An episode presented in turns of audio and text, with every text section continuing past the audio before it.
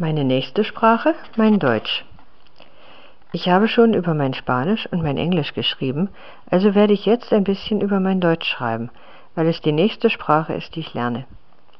Ich habe viele Erfahrungen mit Deutsch, weil ich es an der Grundschule und Mittelschule studiert habe, aber es war nicht wichtig für mich, Deutsch zu können. Als ich das Linksystem gefunden habe, begann ich den Lernprozess zu genießen, und nach einiger Zeit bei Link wurde ich von Reinhard ermutigt, wieder Deutsch zu lernen.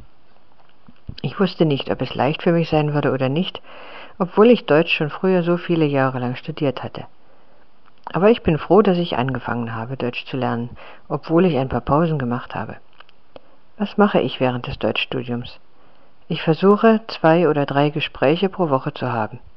Ich genieße die Gespräche wirklich. Es ist die schönste Aktivität für mich. Als nächstes genieße ich es, Hausaufgaben zu schreiben. Ich schreibe gerne über etwas, an dem ich interessiert bin. Immer bekomme ich eine Aufnahme zusammen mit der korrigierten Hausaufgabe. Dann höre ich die Aufnahme viele Male. Meistens höre ich nur Aufnahmen, die ich geschrieben habe. Ich habe schon mehr als 60 Hausaufgaben auf Deutsch geschrieben. Das sind viele, nicht wahr? Ich kann nicht sagen, dass ich mich so gut wie in Englisch fühle, wenn ich Deutsch spreche, aber ich werde hoffentlich immer besser.